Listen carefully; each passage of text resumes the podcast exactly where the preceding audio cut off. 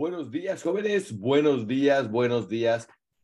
Domingo de liderazgo bíblico. Qué bendición poder eh, aprender la sabiduría de la palabra, porque si nosotros seguimos la sabiduría del mundo, pues la verdad es de que esa cambia, ¿no? Con los tiempos, con la moda, pero la palabra de Dios permanece. Ha sido, será y es. Y es algo que da mucha confianza porque a través de la historia es algo en lo que podemos confiar para nuestra eternidad y es algo que, que no te lo ofrece el mundo.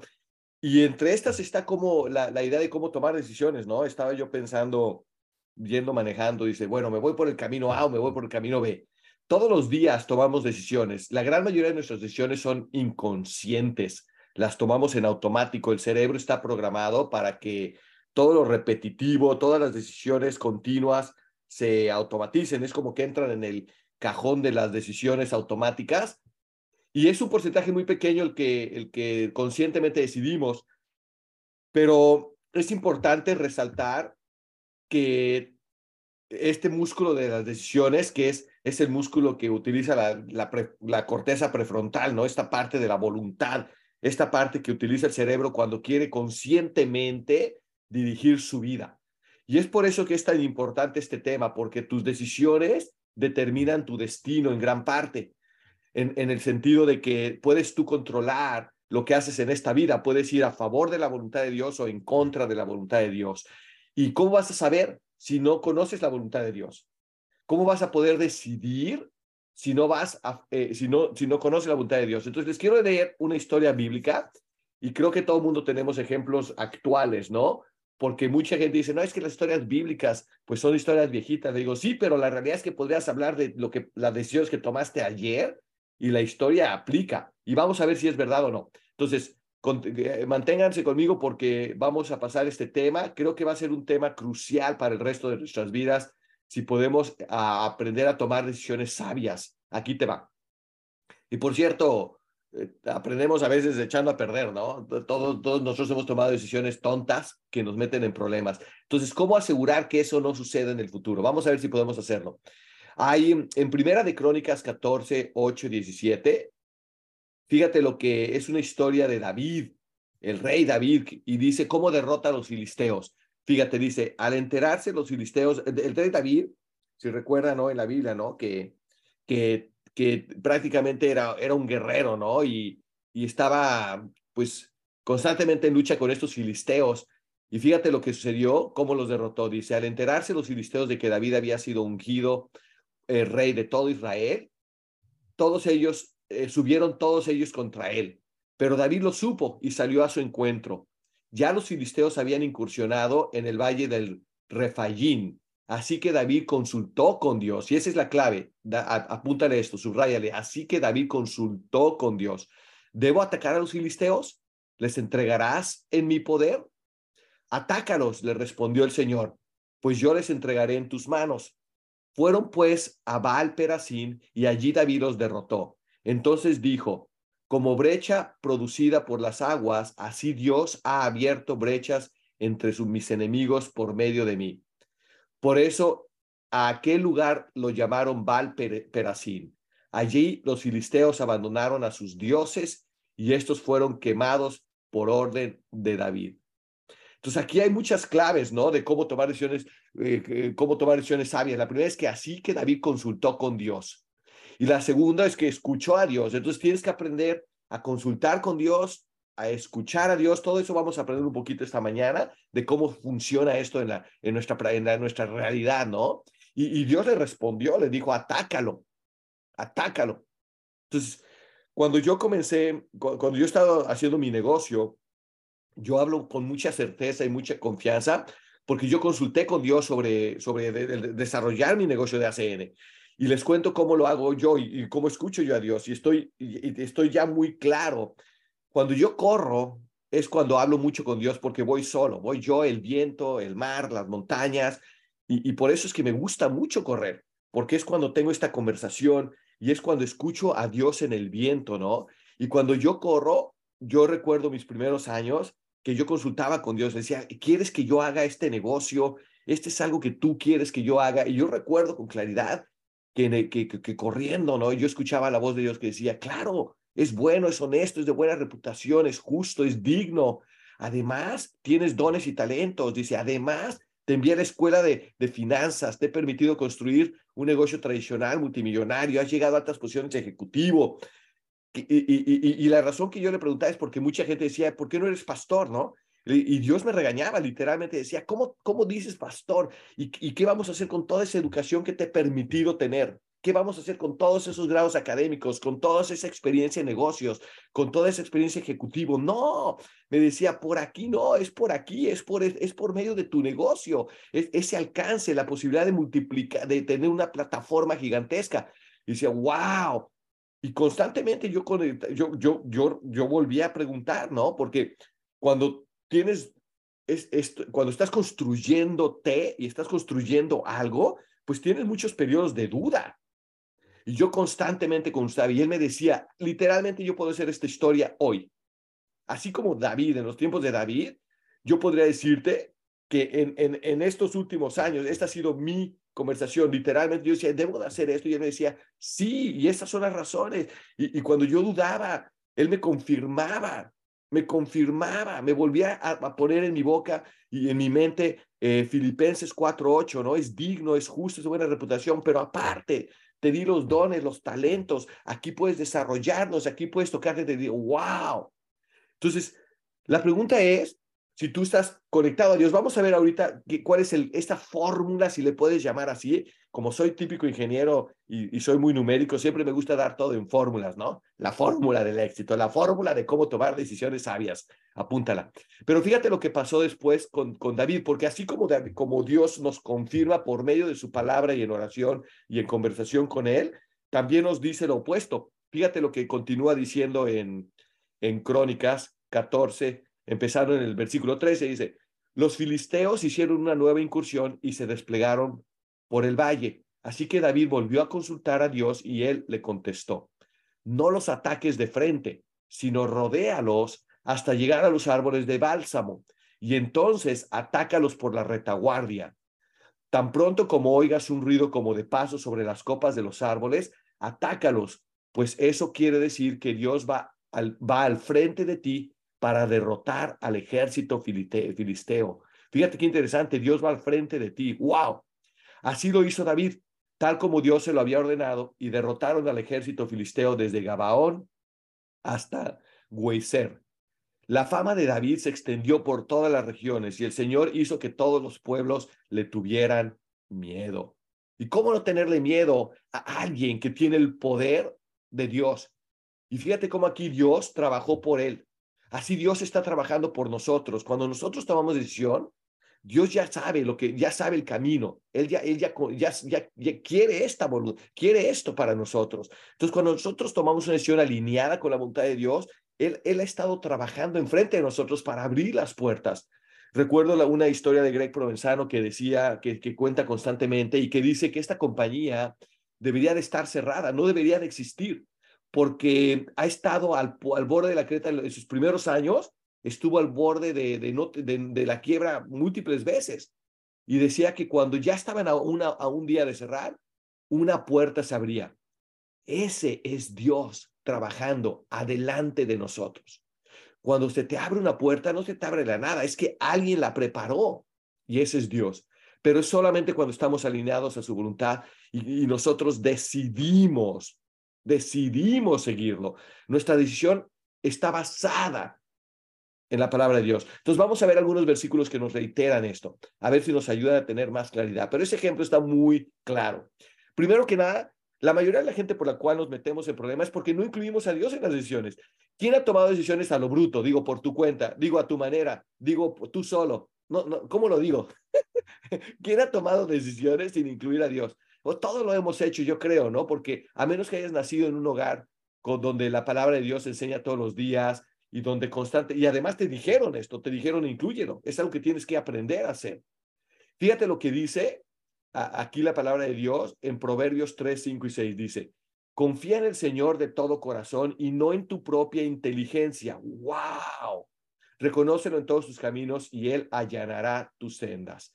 Entonces yo antes de, conocer la palabra, antes de, de involucrarme con Dios. Yo crecí en un hogar católico, pero no estudiábamos la palabra. Nada más íbamos y repetíamos una rutina, escuchábamos, no sé, algunas palabras, pero en realidad nunca yo conscientemente me puse a pensar, ¿y qué quiere decir esto? Y, y, abrí mi propia Biblia y aprendí por mi, yo, yo por la palabra. Pero cuando empecé a estudiar esto y leí esto, yo hasta ese momento, hasta leer este proverbio, yo confiaba en mi inteligencia, porque yo, yo, Dios me dio inteligencia, me dio, me dio de acuerdo a, expertos, me dio una inteligencia superior al promedio, lo voy a poner así, de acuerdo a exámenes de inteligencia, ¿no? De la organización Mensa de Estados Unidos.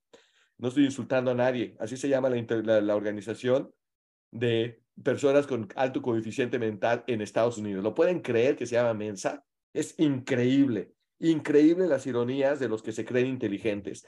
El punto aquí es de que yo perdí millones de dólares en inversiones en oro, no, no millones, cientos de miles de dólares en inversiones de oro, cientos de miles de dólares en inversiones en seguros, perdí millones de dólares en bienes raíces, eh, he cometido errores de juicio graves en gente a mi alrededor. ¿Y saben todo por qué? porque nunca, nunca consulté con el Señor. Todo lo hice en mi propia inteligencia. Todo lo hice en mi propia Nunca lo reconocí en mis caminos. Y ahora aquí te está diciendo, eh, por tu propia inteligencia, ¿cuántos de ustedes se han metido en problemas como yo por su propia inteligencia? Yo creo que todos, ¿no? Todos podemos poner puñito ahorita. Todos, todos sin excepción. Fíjate lo que dice en Santiago. Entonces, ¿cuál es la fórmula? Lo primero es incluye a Dios, apunta. parte primera, incluye a Dios. Parte dos, pide sabiduría a Dios. No nada más lo incluyas, pero, pero pídele, pídele sabiduría, dice Santiago 1.5. Si a alguno de ustedes le falta sabiduría, a todos, pídasela a Dios y Él se la dará, pues Dios da a todos generosamente sin menospreciar a nadie. Díganme si no es esta buena noticia para los feos. Es excelente noticia, excelente noticia, porque aquí dice que Dios es generoso con todos, no menosprecia a nadie, pero tú se la tienes que pedir. Dios es un Dios amable, es un Dios que, que, no se mete en tus decisiones. ¿Sabías eso? No se mete en tus decisiones. Esto es algo que la gente no entiende. La gente dice, bueno, pero es que no, Dios sabe todo y sabe todo el futuro. Y dice, sí lo sabe, pero no lo altera. Fíjate lo que te estoy diciendo. Sí lo sabe, pero no necesariamente se mete con tus decisiones. Él dice, ¿quieres arruinar tu vida? Arruínala. Ese no era mi voluntad para ti. Sé lo que estás haciendo, sé lo que va a pasar, pero no es mi voluntad. No me pediste a mí sabiduría, lo hiciste por tu propia inteligencia.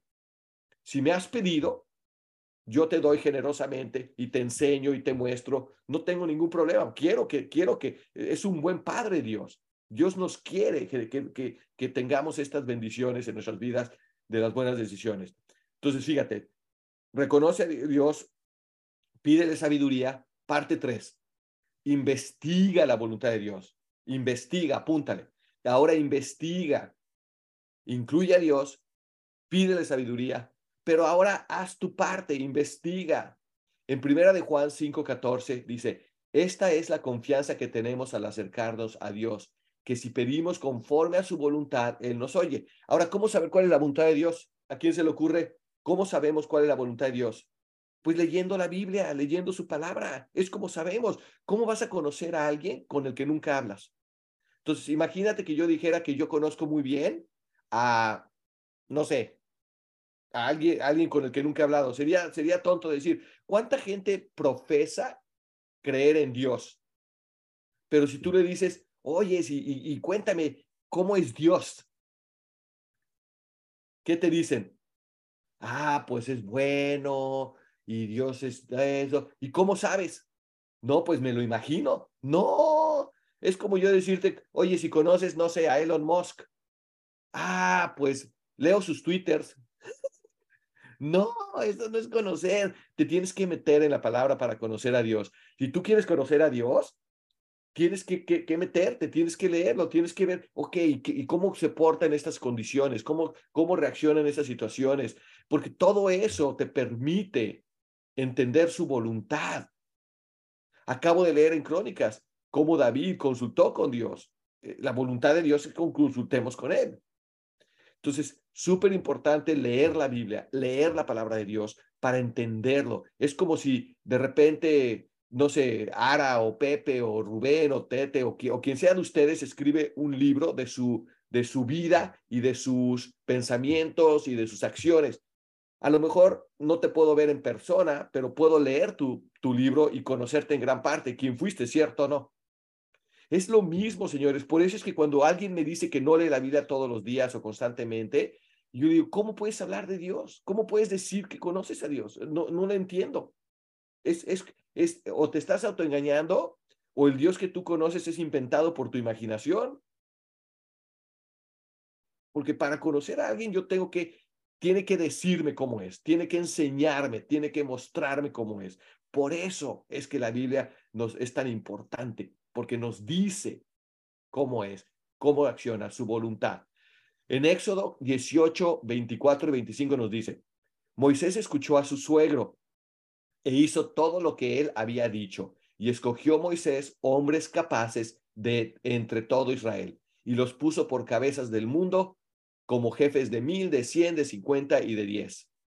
Entonces, busca y escucha a personas sabias Moisés escuchó a su suegro porque su suegro era un hombre sabio. Su suegro, él sí leía la Biblia. No, en esa época no había Biblia. El suegro sí consultaba con Dios. Dios en esa época hablaba con mucha claridad porque pues no teníamos la palabra y porque francamente él, él tenía ese poder en ese momento, quería hacerlo. El punto aquí es de que cuando encuentras a alguien que está alineado a la voluntad de Dios, que tiene frutos porque ha cumplido con la voluntad, que, que, es claramente eh, su carácter está alineado con el carácter de Dios porque ayuda a los demás, porque es noble, porque los frutos del Espíritu, ¿no? Porque demuestra amor, porque demuestra justicia, porque demuestra perseverancia, porque demuestra, todas estas cosas son señales de alguien que conoce de Dios, que quiere seguir la voluntad de Dios. No quiere decir perfección.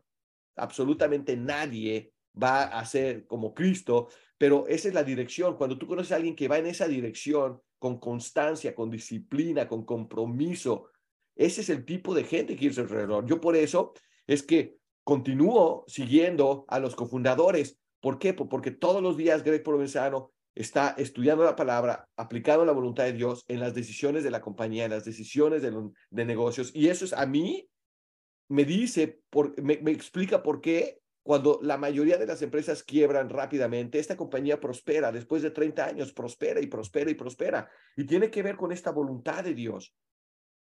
Tiene que ver con alinearse, tiene que ver con buscarlo. Y tiene que ver con rodearse de personas sabias. Miren, no puedo, en el próximo módulo quizás hablemos de la importancia de las relaciones, pero no puedo decirte lo importante que es la gente que te rodeas. Es crucial para tu calidad de vida, para tus decisiones, para tu bienestar, pero no tomamos decisiones conscientes de con quién nos rodeamos. Normalmente nos aceptamos al que es familia porque es familia. ¿A quién, quién, quién, eh, siempre he dicho, ¿no? ¿Quién, ¿Quién tiene un primo borracho que lo deja entrar a su casa? Ah, pues porque es familia. ¿Y cómo, si es familia hay que aceptar? No, eso no es verdad, no está en ningún lado. Puedes amarlo, ayudarlo y decirle, mira, si quieres corregir el camino, te ayudo a, no sé, a pagar el, el, Alcohólicos Anónimos o, o inclusive guiarte, pero ni loco te voy a tener cerca de mis hijos, ni loco te voy a tener cerca de mi, de mi casa. O quién conoce siempre, o, o, los amigos de la primaria, a pesar de que tú ya piensas de otra manera, ah, pero es que son mis amigos de la primaria, pues sí, pero son unos ventajosos. Ayer, estaba, ayer estábamos buscando la definición de dos de dos palabras. A ver, a ver quién se. Aquí se van a reír mucho. Estábamos buscando la división de qué es Gandaya en comparación de. de Gandaya en comparación de Patán y de. y de. Y de otro, ¿no? Decía, ¿qué es un Gandaya en comparación de un Patán en comparación de. Los que no son mexicanos, a lo mejor esas palabras no les suenan, pero estábamos viendo, pues son lo mismo, ¿no? Son los mismos. Y, y, les digo, yo, me, yo he caído en el error de, de, rodearme de gente que no está alineado con la voluntad de Dios y siempre me meten en problemas. ¿A quién, a quién, a quién le ha pasado eso? A lo mejor tú eres el que metes en problemas a alguien porque tú no has tomado decisiones siguiendo la voluntad de Dios o con el conocimiento y la sabiduría de la palabra de Dios. Entonces, aquí nos dice, busca y escucha personas sabias. Yo busco y escucho a personas sabias. Es súper importante esta parte, ¿ok? Busca, acuérdate, no te llegan, porque a lo mejor si te llegan como en esto, ¿no? A lo mejor alguien te invitó a este estudio bíblico y, y, y algo está haciendo clic, pero tienes que buscar. A Dios se le busca. Dios es un caballero, Él no intromete, no, Él no viene, a, Él se busca. Tienes que tener una apertura, tienes que tener la humildad de decir, hey, mi vida no es lo que yo quiero que sea, eh, quiero más para mi vida. Quiero más paz, quiero más gozo, quiero más, quiero menos, menos drama. Se busca a Dios. Y Él te abre y te da en abundancia. En Mateo 27.1 nos dice cómo evitar decidir como deciden las masas. Y hay que evitar decidir como deciden las masas. Dice, muy de mañana, todos los jefes de los sacerdotes y los ancianos del pueblo tomaron la decisión de condenar a muerte a Jesús. Uf. Mira, las masas van con los vientos. Ese es el poder del líder, ¿eh? Que un líder mueve a masas. Entonces yo siempre he dicho, ¿quieres tú corregir eh, no sé, el, vandalismo en las, escuelas de bachillerato preparatoria, identifica líder y trabaja en la cabeza del líder, porque el líder es el que dirige a todos los demás. Cuando quieres tú tener un buen gobierno, elijan un buen líder, porque elige el líder y elige no nada más es el presidente, elige, a veces el presidente es como en Estados Unidos es un, es un monigote, es, es irrelevante totalmente, no tiene absolutamente ninguna eh, ninguna, el, Estados Unidos ahorita, como todos sabemos, no tiene líder en el sentido de, de la figura de presidentes. Eh, el señor está ahí simbólicamente, lo están usando descaradamente para los propósitos de los que sí son líderes, que son los detrás, ¿no? Los Obama, los Clintons y todo esto. Pero ese es un ejemplo. El punto aquí es que eh, evita decidir como las masas, porque las masas fueron las que crucificaron a Jesús. Las masas son los, las masas. ¿Quién ha notado que las masas llaman bueno lo que es malo? ¿Quién ha escuchado hablar? No, Alcohólicos Anónimos yo no creo que sea malo. Aquí me ponen una nota, Rafael. Alcohólicos Anónimos no era malo. Yo no creo. Yo, yo la verdad, mira, te soy sincero, ni, ni, ni opino, porque no tengo idea, no, yo, yo creo que todo lo que ayude a alguien a, a mejorar su vida y salir de las adicciones puede ser bueno. Creo que Dios, y entiendo que Alcohólicos Anónimos está basado en la palabra de Dios, pero no sé, no me consta, es lo que entiendo, es lo que me han dicho personas que han participado, que, que los 12 pasos están basados en la Biblia. Corríjame a alguien o, ayúdeme a alguien con eso, pero no opino. Yo sí pensé que Alcohólicos Anónimos era una buena organización, lo sigo creyendo, pero al final del día nada gana con acercarte a Dios, ¿no? Nada le va a ganar al poder de Cristo en tu vida que esa es toda, yo no, dicen que estadísticamente solamente el 5% sale de adicciones, sea alcoholismo, tabaquismo, pornografía, solamente el 5% logra superarlas y ese 5%, el 90% lo asocian con un encuentro con Jesús. El otro 10% dice que lo hizo por fuerzas del mundo, por ayuda de amigos, pero el 90% del 5% que lo supera, el 95% nunca lo supera, por eso es tan peligroso comenzar y, caer, porque no, el 95% no lo supera. Pero el, el 90% del 5% que sí lo supera, de acuerdo a estudios, dice que lo ha hecho porque tuvo un encuentro con Jesús. No lo hizo por sus fuerzas. Y el otro 10% sí, dice que lo hizo por sus fuerzas porque son muy fuertes. Yo lo, yo lo cuestiono, a lo mejor el tiempo los dará, pero la verdadera transformación, la verdadera transformación yo la he visto de Cristo. Evita decidir como deciden las masas, ese es mi mensaje. De ahí viene el famoso dicho de que si las masas tienen una opinión negativa de algo, eso haz. Yo lo que he observado, y se los digo, es que todos los, los verdaderamente ricos, casi, casi todos que yo conozco sus opiniones, son, son opuestas a lo de las masas. Y un ejemplo que uso todo el tiempo es sobre el multinivel, ¿no?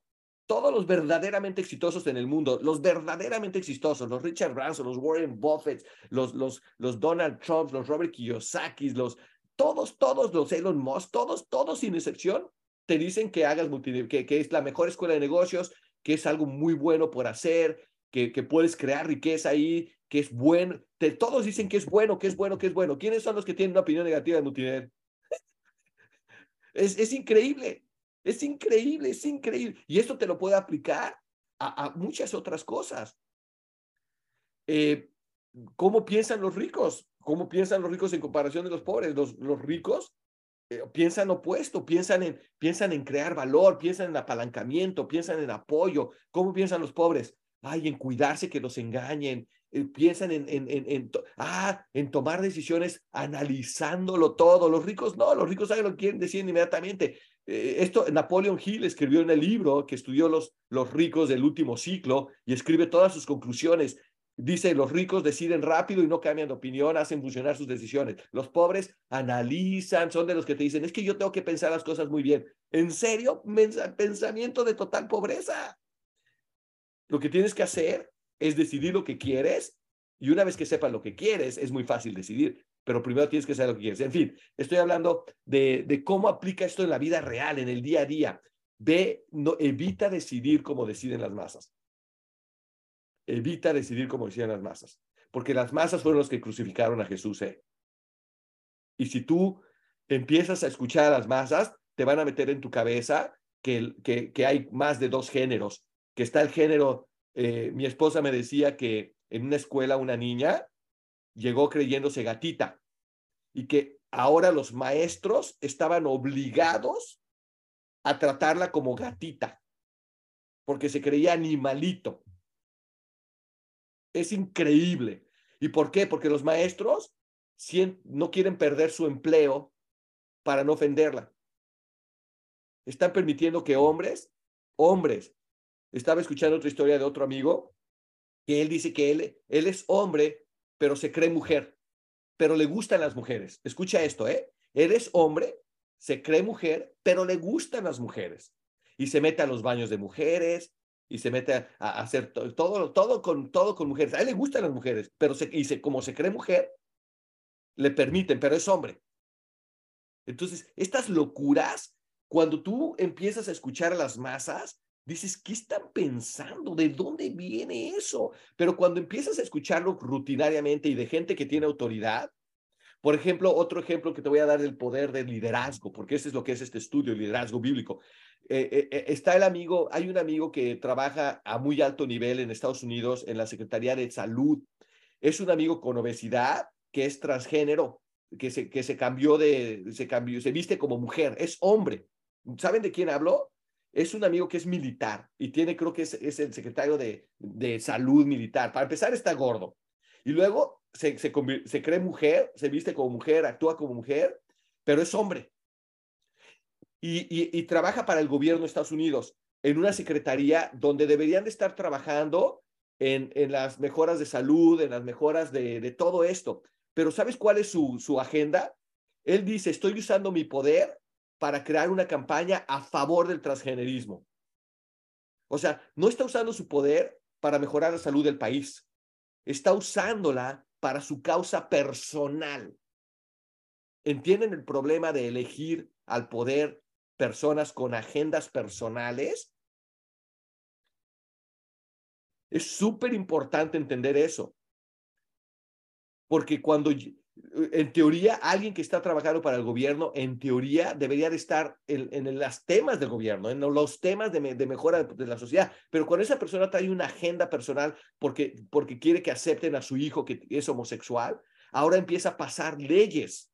No porque sea lo mejor para la ciudad, sino que está tratando de, de, de crear un ambiente para este grupo.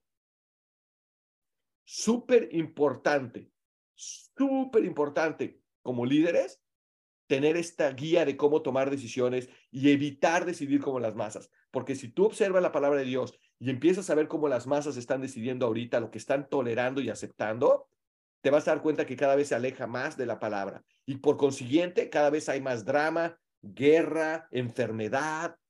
¿Quién observa todo eso? No es coincidencia. Pues señores, con esto les quiero decir que les, di un camino y quiero que por favor apunten la fórmula y si alguien la puede transmitir el grupo, pues se lo agradezco, ¿no? Pero la fórmula es, incluye a Dios en tus decisiones, pide sabiduría, investiga por medio de su palabra, escucha personas sabias y evita decidir como las masas. todo mundo con esta fórmula, si tú la aplicas hoy en tus decisiones diarias, vas a tener mucho mejores resultados.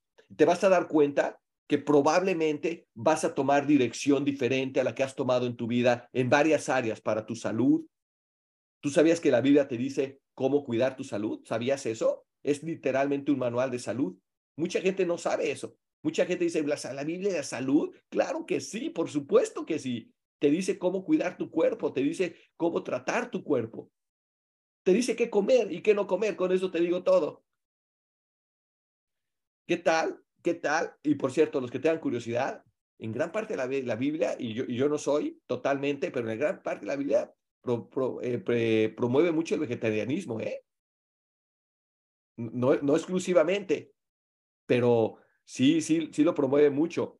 En fin, el punto aquí es de que es una, es una salud, es una de relaciones. Tú quieres saber cómo tratar a tu esposa, cómo tratar a tus hijos, sabiamente, que no los eches a perder. Dime si, ¿qué, qué, qué, qué importante es esta decisión de cómo, de cómo, cómo ser cabeza de casa, ¿no? Como hombre o como mujer. La Biblia te dice cómo tomar decisiones en cuanto a tus relaciones. La Biblia te dice cómo tomar decisiones en cuanto a tus finanzas, tu dinero. Es súper claro. ¿Sabías que Jesús mencionó el dinero? Solamente mencionó el reino de Dios más que el dinero porque sabía la importancia, sabía que lo que más te va a alejar de Dios va a ser el tema de dinero. Él sabía eso. Por eso es que es, hay tanta información sobre cómo manejar tus finanzas. Muchísima información. Yo aprendí a manejar finanzas leyendo la Biblia porque antes de leer la Biblia hacía cada tontería con el dinero. Le tenía miedo al dinero. Por eso no, por eso no lo sacaba del camino, porque le tenía miedo. ¿Les gustaría que dé un estudio bíblico sobre dinero? ¿Les gustaría que dé un estudio bíblico sobre, sobre cómo manejar el dinero y lo que dice la Biblia sobre el dinero? Muchos de ustedes se, van a, se van a impresionar de lo que dice la Biblia del dinero. Y, y lo primero que te digo es que en mi experiencia, la mayoría de la gente que no se enfoca en sacar el dinero del camino es porque le tiene pavor, le tiene miedo al dinero. El dinero es un ídolo, pero no lo reconoce, ni siquiera es intencional o consciente. Es simple y sencillamente le tienen miedo. Por eso es que no lo sacan del camino. No se educan, no le toman una clase. Su percepción es que el rico es malo, pero hablemos de eso en otra ocasión. Entonces, al final del día Jesús vino al mundo para liberarnos, para darnos paz. Pero tú tienes que hacer tu parte y tu parte es alinear tus decisiones con la voluntad de Dios. Hoy te he dado el camino para que lo hagas. Si alguien aquí eh, de aquí en adelante arruina su vida, en gran parte va a ser por sus decisiones. Jesús nos dice, somete tu voluntad a la mía. Cuando tú haces eso, vas a decidir diferente porque ¿quién le ha pasado que su orgullo le dice, no, pues yo me voy a plantar en lo que yo soy, en lo que yo creo, y ahora estás arruinando tu matrimonio por orgullo, porque no te sometes. Estás arruinando tus finanzas, porque estás tomando decisiones por tu cuenta creyendo que tu inteligencia te va a sacar adelante. Estás tomando decisiones rodeado de gente tóxica, gente, gente que, que no toma buenas decisiones y tú ahí estás, es mi socio. Pues sí, cierto, tiene problemitas de ahí de mentirosito y de borrachín, pero pues es mi socio. ¿Quién le ha pasado eso? A mí me pasó.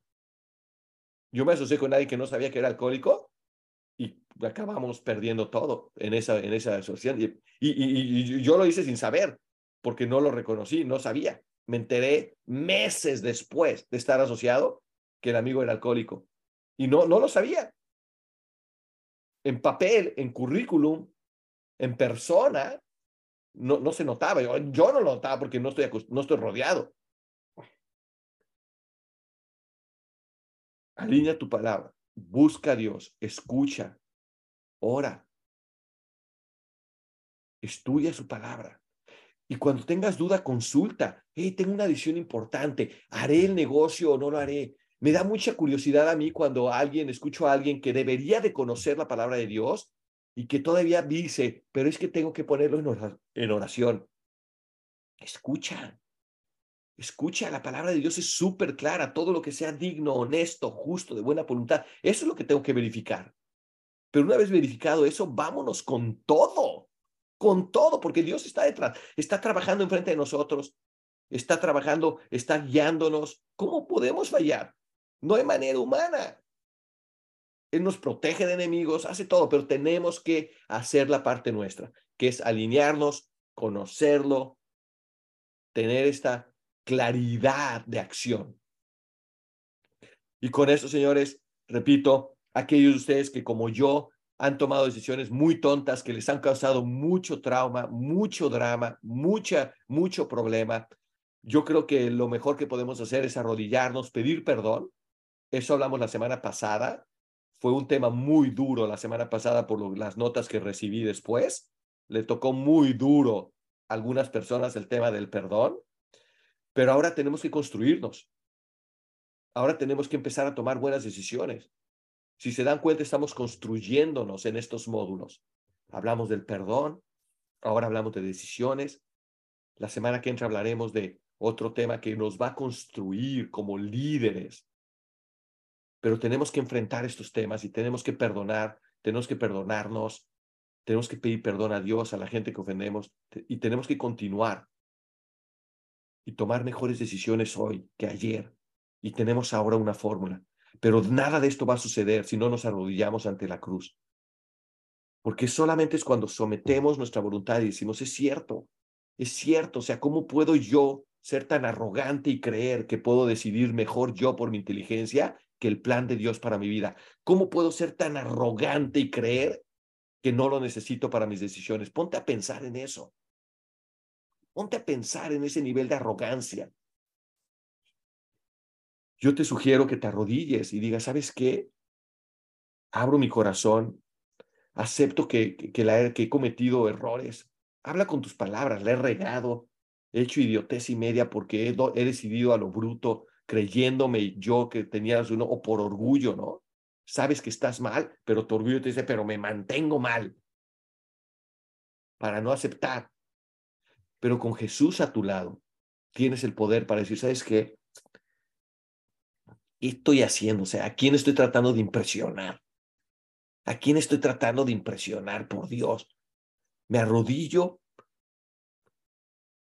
dejo todo en tus manos empiezo a conectarme contigo, Dios, empiezo a escuchar y ver el estudiar el ejemplo de Jesús, empiezo a agradecer porque vino al mundo y tomó y tomó este papel y está existe hoy, estamos hablando hoy de él. Ponte a pensar, estamos hablando hoy de Jesús. Estamos ofreciéndole nuestra vida a Jesús, estamos haciendo algo que que literalmente cambia nuestro curso. Y Él nos dice, no nada más te arrodilles ante mí y no nada más entregues tu vida y aceptes que no eres, que, que no eres bueno, que, que has cometido errores y, y pidas perdón. Todo eso te lo otorgo, dice. Todo eso te lo doy. Pero ahora empieza a tomar buenas decisiones. No continúes por el mismo camino. Corrige. Aprende y mejora. De ahí viene la filosofía de negocios, aprende y mejora. Pues señores, espero que esto haya sido de bendición para sus vidas, que les dé mucha claridad en cómo tomar decisiones sabias, en cómo enderezar el camino y, cómo, y cómo avanzar ¿no? en este mundo tan engañoso que a veces cuando no tienes claridad no sabes ni para dónde jalar, ¿no? No sabes ni quién tiene la razón. Para mí es súper claro quién tiene la razón. La tiene Jesús, la tiene la palabra de Dios. Pues gracias, señores. Espero que esto haya sido de bendición como siempre. Eh, veo en las notas, no hay preguntas. Les agradezco a todos. Bendito buen domingo. Vamos por todo. Gracias, Saludos. Saludos.